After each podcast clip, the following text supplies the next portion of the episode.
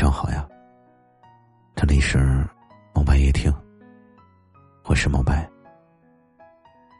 每天晚上的十点钟，我都会在这里跟你说晚安。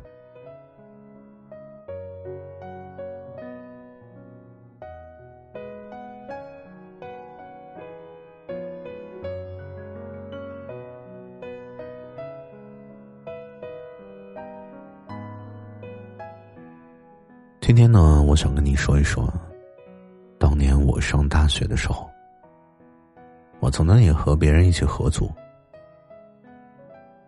当时和我合租的呢，还有一个姑娘，但是我觉得这个姑娘有点娇生惯养。据说啊，她在家过了十八年，连个垃圾都没有倒过。所以从合租的第一天开始，那个时候我觉得自己就像是一个老妈子的角色，或者说老父亲的角色。从来不买菜，从来不做饭，从来不打扫卫生，从来不刷碗。这就是这个女孩曾经给我的印象。她除了会洗自己的个人私人物品之外啊，我觉得她就像是一个公主一样。后来有一次呢，我就生病了，因为我们并没有住在一个房间啊，那是一个几室几厅的房子，所以呢，其实是分开住的。有一次我生病，我就躺在床上躺了三天，他就让整个屋子里乱了三天。第四天的时候，我真的忍无可忍，我就生着病，起来就把屋子打扫了一下，扔掉了所有的垃圾。洗干净了所有他用过的杯子，还有已经放了三天没有刷过的碗。两个小时以后，他回来了，带来了外卖。吃完之后呢，他依旧是把所有的东西随便一扔，所以当时我很难受，所以我就发了飙。结果后果是什么呢？在之后的一个星期里面，他去哪儿都告诉别人。我是一个非常不近人情的人。你看，他那么可怜，从小都没有独立生活过，长这么大，可能是他人生中第一次离开父母，本来就方寸大乱。而我呢，好像从小就是独立生活，所以我觉着我有很强的、很娴熟的生活技巧，却不肯对他有任何的包容。所以那个时候就有人来告诉我说：“你就应该宽容一点。”我当时真的很很无语。当然，我还有一个朋友被她的男朋友劈腿了。几年之后的她的男朋友和她的新欢结婚了，但是过得并不幸福。是他们自己生病了。还是孩子生病了，我我我已经记不清了，反正结果就是，他回来找我的那个朋友去借钱，说是救命。我朋友呢就不假思索的拒绝了，也有人告诉他，你应该善良一点，无论当年发生过什么，毕竟是一条命。所以朋友跟我吃饭的时候就敲着桌子大骂，我当然很清楚他为什么骂。当年他失恋的时候，万念俱灰，喝酒喝到酒精中毒的时候进了医院。他的那条命就不是命吗？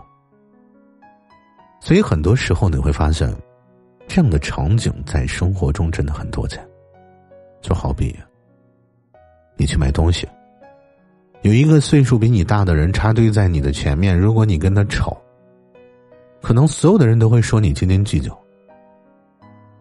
就好比你去坐车，一个老人提出要和你交换上下铺的位置，你拒绝了，可能就会有人说：“你这个孩子小小年纪不懂事，这点方面都不肯。”你可以再想一想，你的工作伙伴如果不负责任，给你造成了一些巨大的困扰，当你发飙的时候，他抹着眼泪，从你的办公室里一路飞奔出来。不需要半天，你可能就会背上嘴不饶人，把人活活生生气哭骂哭的这种名声，就可能传遍整个公司。如果你过得还不错，有一个穷人侵犯了你的利益，在你追究他责任的时候，可能就会有人骂你为富不仁。所以你看，总有那么多人，从来不问事情的原因，就自顾自的站在道德的最高标准上去指责你。后来有了网络，你就会发现，这种善良的人好像越来越多了。就好像，你总会看到杀人抢劫的新闻里，有人在悲天悯人的说：“如果有足够的钱，谁会去抢劫呢？”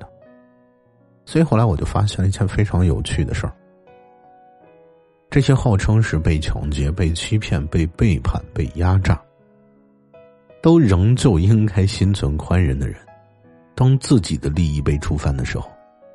往往好像也是跳脚最快的那些人。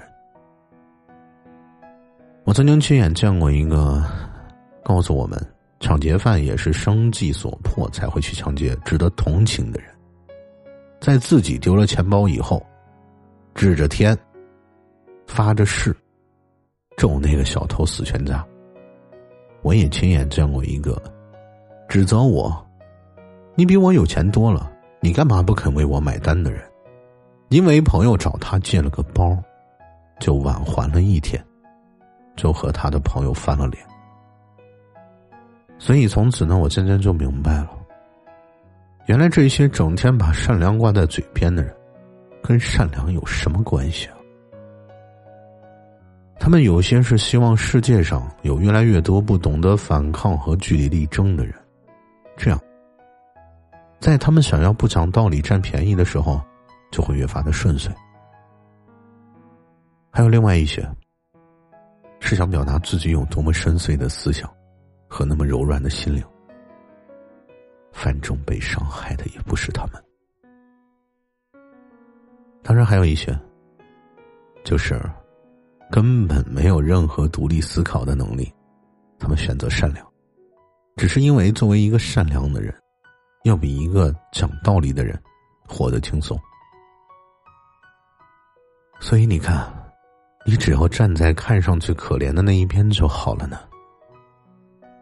就是这样的几种人，凑在一起，而为了达到这样的目的，他们根本就无所谓事实的真相，无所谓的事情的道理，无所谓那个真正的在这件事情里受到了委屈或者付出最多的那个人，他是多么的需要人的体贴和支持。这种人只会为了那个自己想要达到的目的，没有任何的责任感，就会说出一些轻飘飘的空话。有没有人对你说过你应该善良一点？你应该觉着很奇怪，为什么要善良一点？所以，在我自己想通了这个道理以后啊，我就已经开始选择不要做一个善良的人了，我只想做一个讲道理的人。也懂得负责任的人，我在意的是真相，在意的是道理，我在意的是一件事情里面真正付出努力并最后被辜负的那个人。我更在意，在一件事情里无辜被伤害，却深知不能为自己讨个公道的那个人。有些事情，我大概只想知道他本来的面目，我不想看谁流眼泪了，谁控诉了。谁颤巍巍的在风中发抖呢？或者谁喊的比较大声？我不想听谁说他是无心之失，听谁说他好心办了坏事，听谁说他只是不知道、不懂得，这些都不是他们该得到支持和原谅的理由。无知即是恶，蠢即是恶，伤害也是一种恶。这个世界上有一些东西，起因真的比结果重要。就比如追寻梦想，还有一些事情，结果永远比过程重要。比如说伤害别人，如果我认为捅人一刀表达友善的方式，我就去捅人一刀。然后我告诉他：“对不起啊，我不是故意的，我本无意去伤害你。”有没有觉得这样的做法很白痴啊？所以，这个世界上最大的恶，往往都是那些以善良的名字四处横行。这种人只会是恶人最大的帮凶，也常常是那些根本不需要为自己所标榜的善良做出任何实际行动的所谓的善人。所以，这个世界最可笑的事儿，莫过于善良本身，居然因为善良之名而寸步难行。好了。